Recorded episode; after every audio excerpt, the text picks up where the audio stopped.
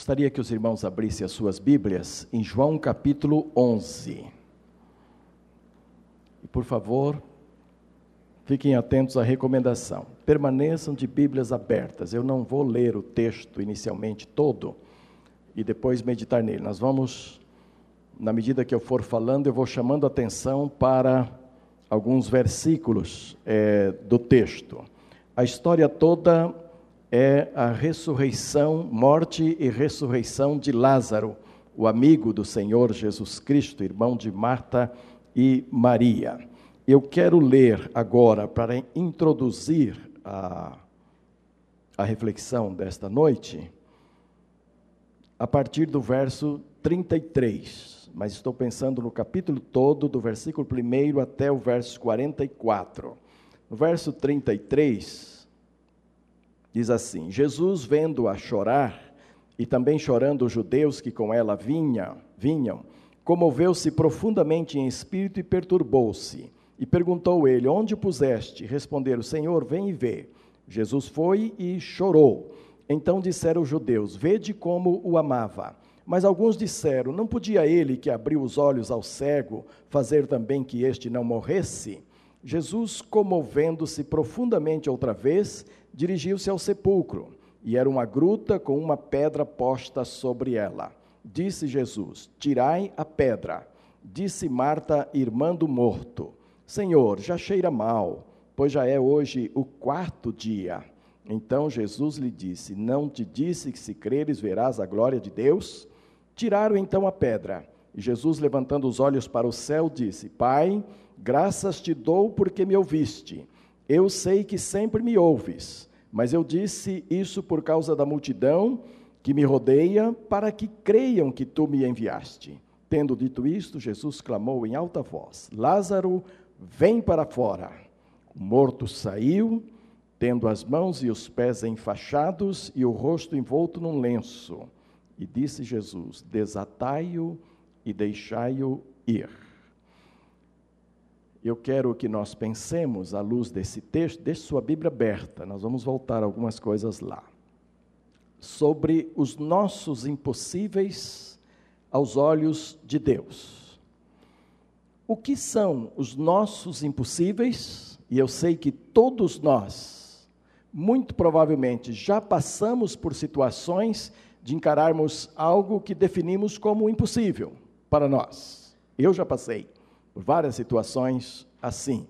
A igreja também passa sempre por situações que algo nos parece impossível de ser realizado, ser conquistado, ser resolvido e assim por diante. E cada família passa. E olha, não é profecia, não, é constatação. Se você ainda não passou, vai passar. Isso não é profecia, é constatação muito especialmente nós, os filhos de Deus, porque cada vez que Deus permitir que nos deparemos com um impossível, pode saber que Ele está ali ao lado querendo abençoar. Não há dúvida nenhuma quanto a isso. Sempre que você se deparar com quaisquer situações ou necessidades ou constatações de especialistas em sua vida, sejam eles de quaisquer áreas e que disser para você que você está diante do impossível, saiba que Deus está ali pertinho ao seu lado para te abençoar no impossível. Se nós pudermos colocar os nossos impossíveis debaixo dos olhos e da visão é, do próprio Deus, não é? Ah, e uma primeira afirmação que eu quero fazer à luz disto é que os nossos impossíveis nunca estarão ocultos aos olhos de Deus. Nunca. Sempre os nossos impossíveis estarão ao alcance do conhecimento de Deus, dos olhos de Deus, da visão de Deus e da possibilidade da ação de Deus diante desse fato. Essa história toda, que começa aqui, é, contada aqui em João 11, uh, começa antes de Lázaro morrer. Veja, por exemplo, os versos é, 4 e 6 do capítulo 11. Nós estamos, 4 e 6. Capítulo 4 diz assim: Quando Jesus ouviu isso, disse: esta enfermidade não acabará em morte, mas é para a glória de Deus, para que o Filho de Deus seja por ele glorificado. Então, trouxe a notícia para Jesus que Lázaro, seu amigo, Lázaro, a quem você ama, Lázaro, irmão de Marta e Maria, está doente. Então, antes dele morrer, a notícia foi trazida para Jesus. Jesus disse: não, não vai ser para a morte, vai ser para a glória de Deus. Verso 6 diz assim: Porém, quando ouviu que Lázaro adoeceu, ficou ainda dois dias no lugar onde estava. Depois disse aos seus discípulos: Voltemos para a Judéia. Veja agora versos 11 a 14. Disse isto e continuou: Nosso amigo Lázaro dorme. Aqui ele já havia morrido, né? Mas vou despertá-lo. Responderam os discípulos: Senhor, se dorme, melhorará. Jesus estava falando da sua morte, mas os discípulos pensavam que ele ainda se referia ao repouso do sono. Então Jesus disse claramente: Lázaro está morto. E me alegro por vossa causa de que lá não estivesse, para que possais crer, mas vamos ter com ele. Então, note uma coisa: depois que Lázaro, enquanto chegou a notícia que ele estava doente, havia uma esperança em Marta e Maria e nas pessoas amigas que foram avisar ao Senhor Jesus Cristo que ele pudesse vir, ele já tinha curado muita gente, ele já tinha comprovado o seu poder sobrenatural sobre as enfermidades, sobre os demônios, e isto aparece de maneira clara quando os judeus estão chorando, mas ele que abriu os olhos aos cegos, ele que curou tanta gente, não poderia fazer alguma coisa? E eles falavam sempre em termos de enquanto estava vivo. Agora, quando ele já morreu, o impossível se estabeleceu. Era impossível a ressuscitação aos olhos destes homens, aos olhos dos do, do judeus, todos ali, mesmo dos seguidores ao Senhor Jesus Cristo. Então a ideia era, enquanto estava vivo, tanto que Marta e Maria também, ao vê-lo, Senhor, se tu estivesses aqui, o nosso irmão não teria morrido. Todos queriam que a ação de Jesus ocorresse enquanto Lázaro estivesse vivo. Uma vez morto, estabeleceu-se o impossível. E aí Jesus diz: Não, mas olha, eu fico até feliz de não ter estado lá porque agora vocês vão ter uma oportunidade de apreciar um pouquinho mais do que é a glória do meu Pai, do que é o poder que Ele tem me concedido e de como a gente pode trabalhar os impossíveis aos olhos é, de Deus, né? Então veja, para Marta e Maria, parece que Jesus ignorou completamente o primeiro aviso: Lázaro, a quem tu amas, teu amigo, está doente. Jesus não ignorou. Quando você for para Jesus com qualquer pedido de oração, colocando necessidades diante dele, e a resposta não vier imediato, por favor, não julgue a Jesus Cristo pensando que ele não ouviu. Não julgue o Senhor Jesus Cristo pensando que ele ah, lhe deu as costas, pensando que ele já lhe abandonou, porque Jesus não faz isto, ele não desiste de nós, apesar de nós. Ele, ele ouve, ele guarda, ele tem propósitos, ele tem programas, ele tem objetivo, ele sabe exatamente o que ele está fazendo. Mas eu posso me colocar no lugar de Marta e Maria, dizendo: bom, ele estava muito ocupado e certamente não ouviu o nosso reclamo, não ouviu o nosso aviso de que nosso irmão estava doente. Né? Não, Deus não se esquece jamais da gente.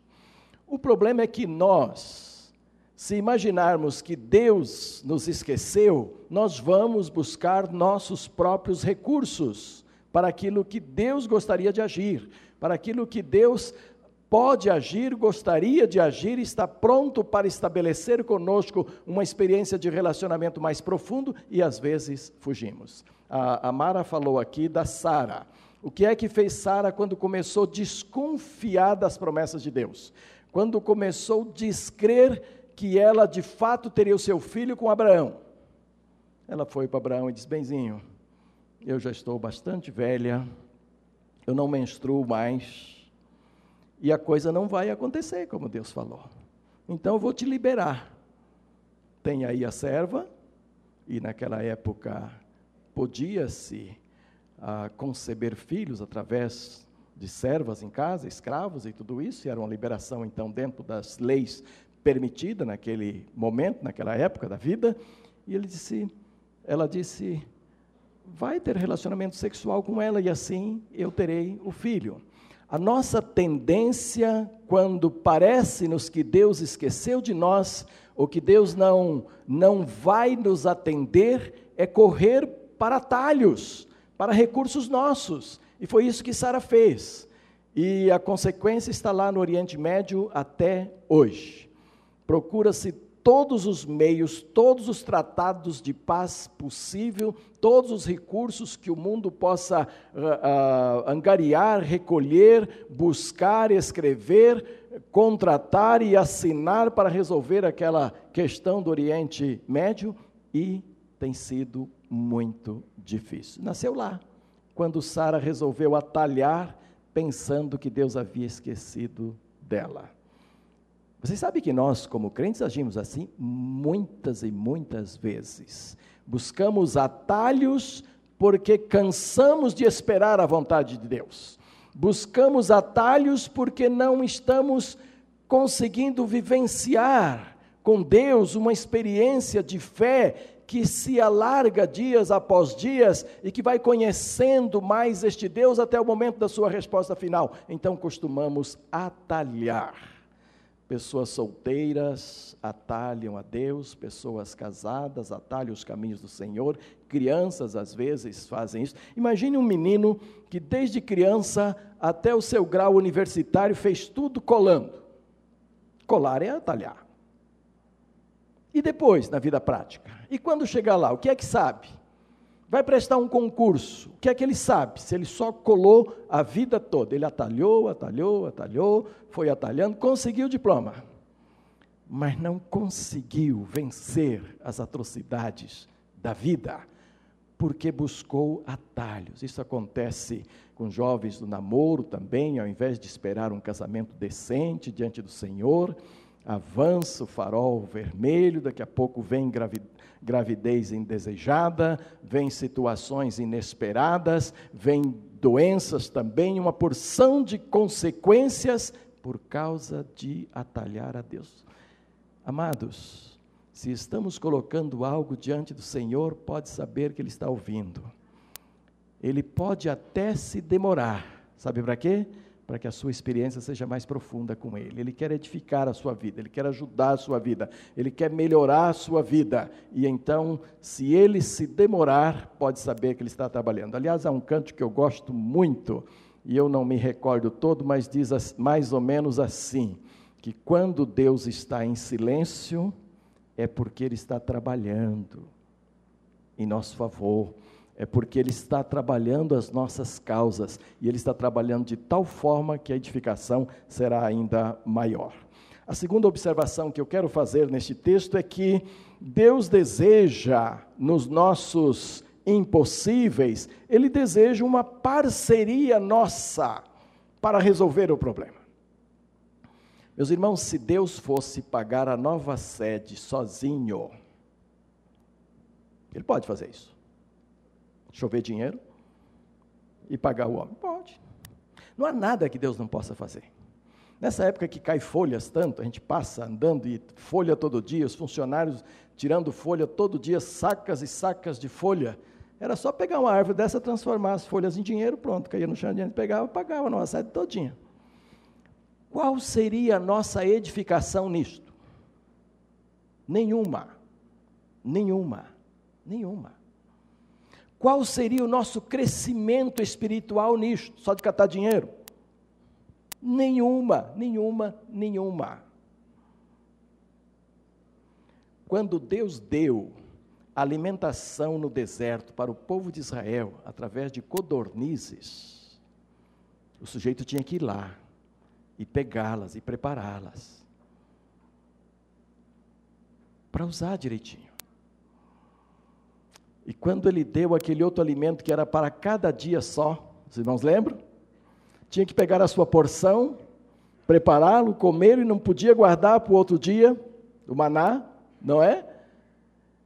tinha a participação do homem e tinha que ter uma participação sábia e obediente à vontade de Deus. Não adiantava guardar para outro dia que acontecia, mas tinha que ter aquela participação submissa do homem a cada dia. Então Deus deseja parceria conosco. Aí ele chega lá, Lázaro já está morto, e ele pede para Marta: onde é que vocês colocaram? Colocamos aqui. Aí ele chega e diz assim: Olha, vamos tirar a pedra. Mas não precisa mais, Senhor. Já é o quarto dia, já cheira mal.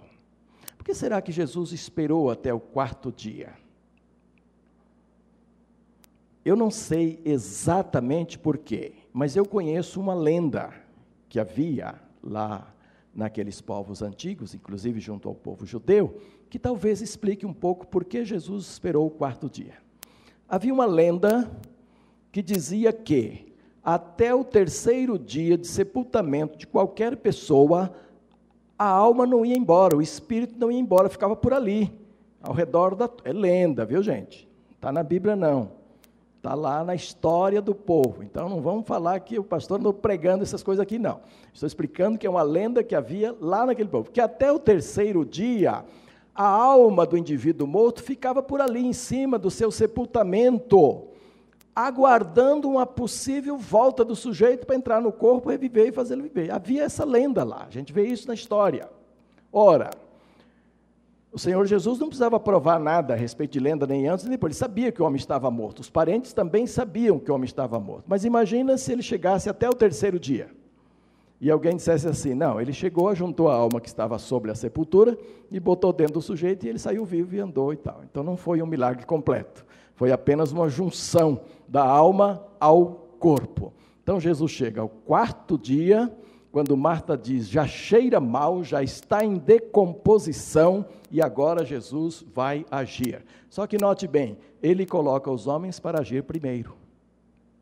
Na parceria entre Deus e os homens, muitas vezes Deus vai querer que você haja primeiro. Muitas vezes. Muitas vezes ele vai esperar a sua iniciativa. Sabe por quê? Que a Bíblia diz assim: sem fé é impossível agradar a Deus. Ora, então se você vai trabalhar qualquer impossível diante de Deus, vai se apresentar diante de Deus com um impossível seu, é preciso que você primeiro exerça fé para trazer o seu impossível diante do Senhor. E isso já significa uma atitude sua, ah, antes mesmo da atitude do próprio Deus. Foi isso que aconteceu lá. Jesus chegou, chamou alguns homens, retirem a pedra, tirem a pedra. Esta é uma coisa que os homens podiam fazer. Eles mesmos tinham colocado a pedra lá. Tinham colocado o corpo e depois fechado a tumba com essa pedra, a porta da tumba. Então, retirem a pedra. Sabe, amados, Deus quer fazer muitas coisas através das nossas vidas, mas nós temos que tirar a pedra. Nós temos que fazer a nossa parte. Ele pode fazer, se quiser, quaisquer coisas sozinho que cause muita admiração a nós. Mas imagine o que significava tirar a pedra para algumas pessoas ali.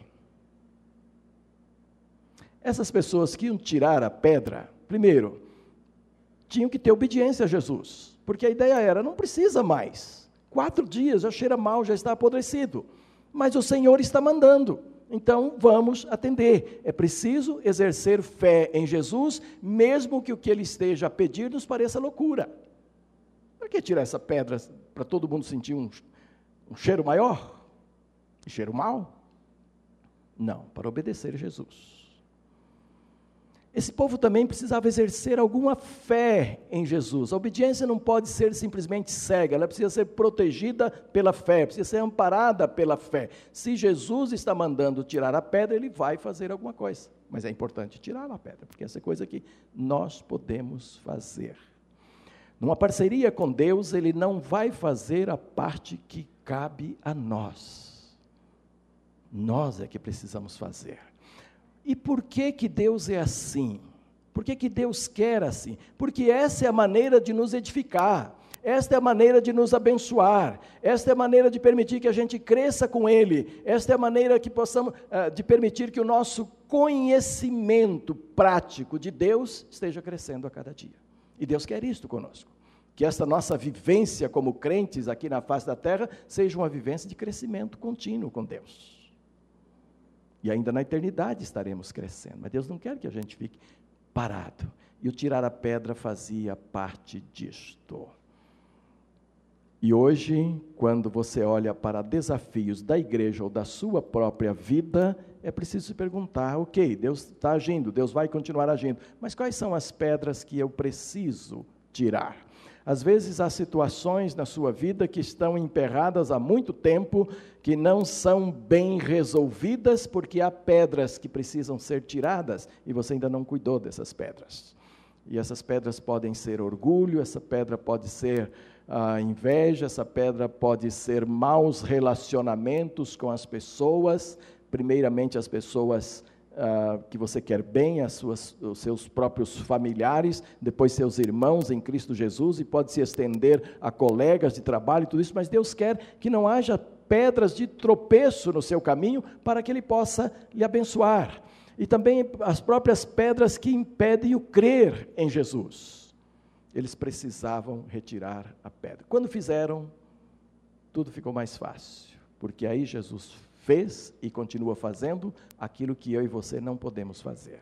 Lázaro, vem para fora. Isto aqueles homens não podiam fazer, ninguém ali podia fazer, nem as irmãs, cujo coração estava extremamente dolorido e sofrido, e estavam chorando já há quatro dias, e sabiam que essa lacuna não poderia mais ser reposta, mesmo elas se clamasse com o mais profundo do seu coração e com a maior força dos seus pulmões, ainda não poderia trazer Lázaro para fora. Ele estava morto, estava se decompondo. Mas isto Jesus podia. Então, nos impossíveis da nossa vida, meus amados, há uma parte que é nossa e que nós precisamos fazer, e há uma parte que é de Deus. E Ele vai fazer. Imagine aquela pesca maravilhosa. Os discípulos estão chegando lá cansados, noite inteira. Jesus ressurreto, sumiu, desapareceu. Eles voltam para o mar à busca de peixes. Pescam, pescam, pescam, não encontram nada. Aí, já de madrugadinha, chegando para encerrar a pescaria, sem nenhum peixe, decepcionados com eles próprios, porque a pescaria que não dá peixe decepciona o próprio pescador.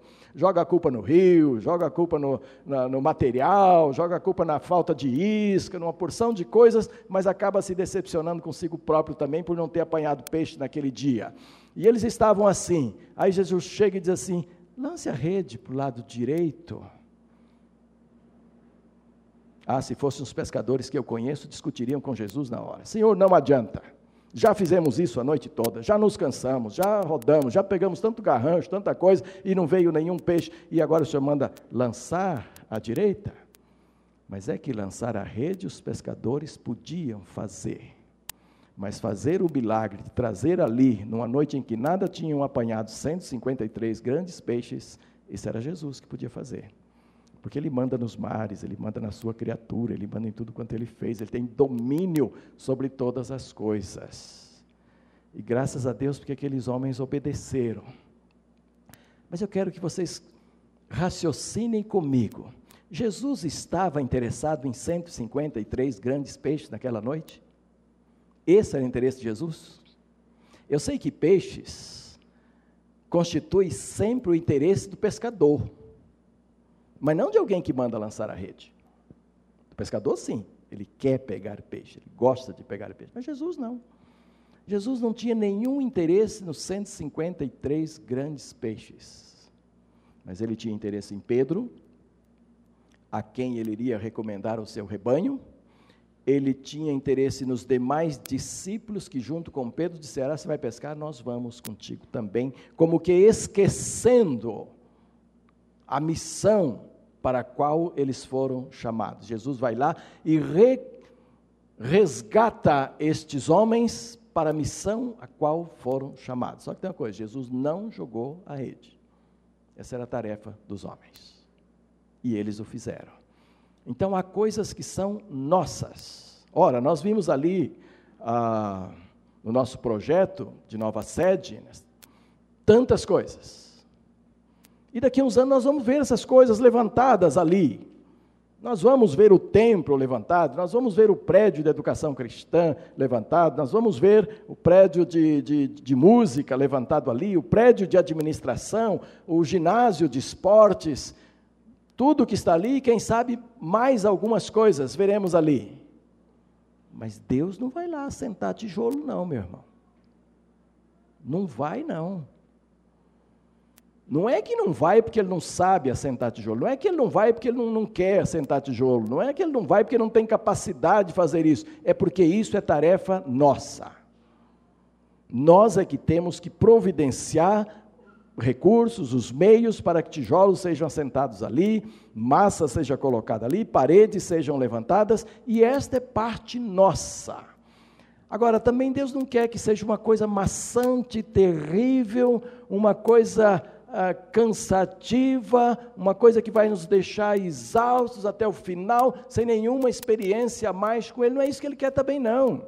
Ele quer que nesse período, enquanto nós estamos pagando, e, e graças a Deus já estamos chegando a três anos de pagamentos sem precisar de apelação aqui nenhuma vez, e eu creio que ele vai continuar assim, nos levando até o final e depois pelas construções também, como graça do nosso próprio Deus, mas ele quer que esta parte que é nossa, nós a façamos para que ele permita que nós tenhamos experiências profundas com ele. A Bíblia diz, por exemplo, que o amor ao dinheiro é o quê? A raiz de todos os males. Não diz que o dinheiro é a raiz de todos os males, mas o amor a ele. Ora, se você não quer ter a raiz de todos os males dentro de você, aprenda a lidar com dinheiro. Porque se você aprender a lidar com dinheiro, ele não vai lhe fazer mal, vai só lhe fazer bem. Mas é preciso aprender. E uma das formas que Deus tem proposto para nós, em parceria com Ele, para que o amor, ah, para que o dinheiro não se torne senhor da nossa vida, para que o nosso coração não fique preso a dinheiro, é saber ofertá-lo para abençoar vidas, para abençoar o corpo de Cristo, para abençoar o reino de Deus, para abençoar as igrejas do Senhor, para abençoar vidas necessitadas. É quando eu tiro do meu dinheiro e dou que eu passo a não amar o dinheiro, ele passa a não ser senhor da minha vida. Mas a partir do momento que me dói dar, a partir do momento que é pesado dar, a partir do momento que sangra por dentro dar, é provável que você ainda está amando mais o dinheiro do que quaisquer outras coisas na sua vida e a Deus de todas as coisas. E se isto for verdade na sua vida, então você ainda é um adorador de mamon, um ídolo, representado no dinheiro. Então, o que Deus quer é que neste período de consagração e dedicação e de ofertas ao Senhor e de, e de campanhas, como ouvimos aqui o Isaías falando de tantas outras, e a igreja vive a si mesma a vida toda e não deverá ser diferente, não. Quando acabarmos de construir tudo aquilo, Deus vai dar outros desafios. Eu penso muito em missões, por exemplo, escancarar missões realmente para a terceira igreja, sustentando muita gente, gente nossa, gente que Deus está levantando aqui para os campos depois. E na medida que nós estivermos fazendo isto, Deus estará nos ensinando cada dia a lidar com aquilo que pode ser o nosso maior problema: amor ao dinheiro. Vocês não estão percebendo? Como é que é? Então nós somos parceiros de Deus nessas coisas que nos parecem impossíveis, inclusive a nossa nova sede e tantos outros desafios que Deus traz para nós. Por último, eu queria dizer que quando Deus permite um impossível na nossa vida, com todo o conhecimento que Ele tem deste impossível, e às vezes até se demora para vir resolvê-lo, o que ele está querendo é que eu e você aprendamos a glorificá-lo naquilo. Quando chegou a notícia para Jesus, Lázaro, a quem tu amas, irmão de Marta e Maria, a quem tu amas, está doente, o foi que ele disse? Esta doença não é para a morte, mas é para a glorificação de Deus Quando perguntaram, trouxeram aquele cego de nascença e perguntaram para Jesus: Senhor, aqui, aqui está um homem que nasceu cego, quem pecou? E os judeus já deram logo as duas possibilidades: ele ou seus pais, como se estas duas fossem as únicas possibilidades. É cruel quando você estuda algumas coisas, quando você pensa em algumas coisas e a pessoa já chega com a coisa fechada. Não há possibilidade de nenhum estudo a mais, nenhuma possibilidade mais. Eles já foram dizendo para Jesus: ele pecou ou seus pais? Eles pensavam apenas nessas duas possibilidades, é o que eles tinham aprendido. Qualquer pecado grave, qualquer pecado visível, qualquer pecado ah, aviltrante na vida de alguém, ou ele pecou, o próprio, ou os seus pais. disse, não, nem ele pecou, nem seus pais, mas foi assim para que a glória de Deus nele se manifestasse. Meus amados, em tudo aquilo que a igreja do Senhor está fazendo, irá fazer, continuará fazendo, ela não pode perder em momento nenhum a visão de que Deus precisa ser glorificado. É um perigo muito grande quando nós começamos a tomar a glória de Deus para nós. É um perigo muito grande quando nós começamos a achar que nós somos os bons. E eu temo que, de repente, nós que começamos na graça e começamos pela fé, depois de muito tempo trabalhando nisso, já vamos fazer três anos que nós estamos pagando esta nova sede, nós corremos o perigo de achar que estamos sendo vitoriosos porque nós somos capazes. E eu peço a Deus que nunca cheguemos a isso, porque isso não é verdade. Obra de Deus é Ele quem faz, através dos seus filhos, para que nós cresçamos com Ele. E então a glória seja totalmente dele. É preciso que nossas campanhas continuem na graça de Deus e no exercício da nossa fé nele, com uma parceria onde ele é quem realiza. Nós somos coadjuvantes. Nós temos uma parceria frutífera com ele, através da qual ele está nos abençoando. Então era como se nós chegássemos para Deus hoje e disséssemos assim: Senhor, como a nova sede ainda está longe, ainda nos faltam 19 prestações, 19 leões para matar a cada mês. E agora em outubro vamos aumentar um pouquinho. Como isso está difícil, ó Pai, para nós. Como é um peso tão grande. Muita gente já não está aguentando mais. E ele olhasse e disse assim, bom, vocês estão só perdendo a oportunidade de eu deixar de eu abençoá-los. Se vocês deixarem de exercer a fé e caminhar na graça, realmente vai se tornar muito pesado e quase impossível. Mas também as bênçãos do Senhor vão se tornando mais distantes das nossas vidas.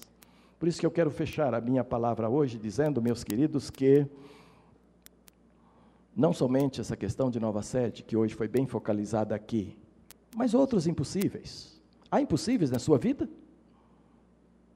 Que não tem nada a ver com nova sede, mas sua vida pessoal, sua vida familiar, sua vida como profissional, sua vida como marido, sua vida como esposa, sua vida como jovem. Há coisas que têm se mostrado impossíveis para você? Não quer apresentar essas coisas diante de Deus agora? Esses desafios diante do Senhor agora? Eles não estão escondidos de Deus eles não estão ignorados de Deus. E Deus quer resolvê-los a partir de você, a partir de uma parceria com você. Então eu queria convidar agora a se colocar em pé aquelas pessoas que têm algo bem especial para colocar diante de, de Deus. Pode ser uma coisa que você está julgando impossível, pode ser uma coisa que fique próximo disso, pode ser um desafio que está pesando muito na sua vida. Fique em pé neste momento para dizer: ó oh, Deus, eu quero fazer com o Senhor uma parceria nisto. E eu quero experimentar as tuas bênçãos nesta minha parceria. E pode ser que você entre com Deus apenas com a fé nele e na sua graça. E então você está dizendo, Senhor, nessa parceria eu estou entrando com a minha fé, naquilo que o Senhor é, naquilo que tu podes, e também a minha esperança na tua graça. E pode ser que isto baste para Deus. Mas pode ser que você tenha que tomar atitudes. Pode ser que você tenha que buscar coisas que Deus queira que você busque. Pode ser que você tenha que seguir orientações de Deus. Pode ser que você tenha que desenvolver obediências a Deus, a vários princípios, a vários preceitos.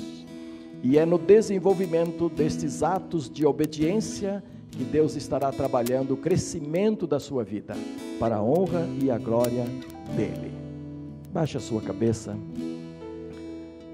coloque-se diante do Senhor nesse instante. E concentre-se naquilo que você está colocando diante dele. Pai querido, aqui está a tua congregação em pé neste momento, a grande maioria aqui em pé diante do Senhor, para dizer, ó Deus, que há impossíveis no nosso meio, há situações difíceis no nosso meio, há lutas quase intransponíveis, ó Deus.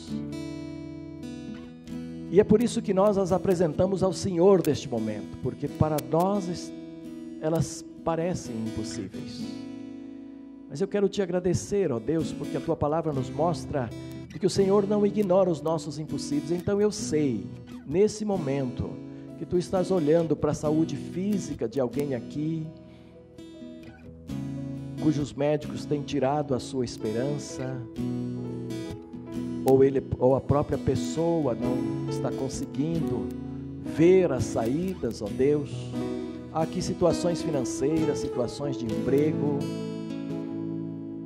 Há aqui situações, ó Deus, dificílimas para nós homens, mas não para o Senhor Jesus Cristo, como diz a tua palavra. E eu quero te louvar, ó Deus, porque esses impossíveis estão todos às claras diante do Senhor. Todos estão visíveis aos teus olhos e aos teus cuidados. Todos estão na tua presença, ó Pai. E eu quero te pedir agora, ó Deus, que tu que tu aceites, ó Deus, a parceria desses amados irmãos contigo para resolvê-los. Aqueles que precisarem do exercício da fé, que tu estejas deixando brotar nos seus corações a fé. Aqueles que precisarem de ações, ó Deus, mesmo relacionadas com este mundo, indo à busca, talvez, de emprego, de colocar seus currículos, de buscar, ó Deus, soluções, que o Senhor lhes dê a coragem de fazê-los. Aqueles que estão precisando uh, melhorar os seus, uh, o seu tratamento, ó Deus, ou necessidade de remédios, ou mesmo de mudar a sua alimentação, ó Pai, a fim de que a bênção seja completa nas suas vidas, permita a eles fazer a parte que lhes cabe, ó Deus, para que tu possas realizar aquelas que nós não podemos, que nós somos incapazes de fazer. Abençoa todas essas vidas agora.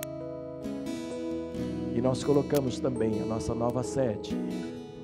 Que o Senhor já mostrou, ó Pai, que não é impossível para ti, porquanto já caminhamos muito nesta direção e nós te agradecemos, porque o Senhor tem caminhado na nossa frente e tem usado, ó Deus, a fé, muitas vezes pequenina, ó Deus, mas de muitos filhos do Senhor aqui e por isso tem nos abençoado. E nós queremos continuar crendo na tua graça, nós queremos continuar crendo no Senhor, na certeza que o projeto é do Senhor, que a visão é tua, ó Deus, e que o Senhor apenas nos quer ali para nos auxiliar, para nos ajudar, para nos dar crescimento em experiência contigo. Por isso, nos abençoa grandemente em tudo aquilo que formos fazer, ó Deus.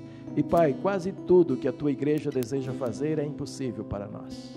Nós queremos realizar uma grande obra missionária. E isso só podemos fazer em parceria contigo, se o Senhor for à frente. Nós queremos realizar obras de assistência social, ganhando vidas para Cristo através do suprimento das suas necessidades, e isto só podemos fazer com o Senhor da nossa frente. Nós queremos fazer uma grande obra de evangelização e ganhar muitas pessoas para Cristo, e isto só podemos fazer, ó Deus, se o teu Espírito Santo nos conduzir, nos capacitar e aceitar a nossa parceria, ó Deus, para que possamos ter as, a, a bênção do Senhor de ver pessoas sendo transformadas por Cristo Jesus. Nós queremos ser uma igreja que agrade a Ti, glorificando o Teu nome em tudo aquilo que formos fazer, ó Deus. Mas isso só podemos fazer se o Senhor estiver conosco, se o Senhor for à nossa frente, se o Senhor nos abençoar.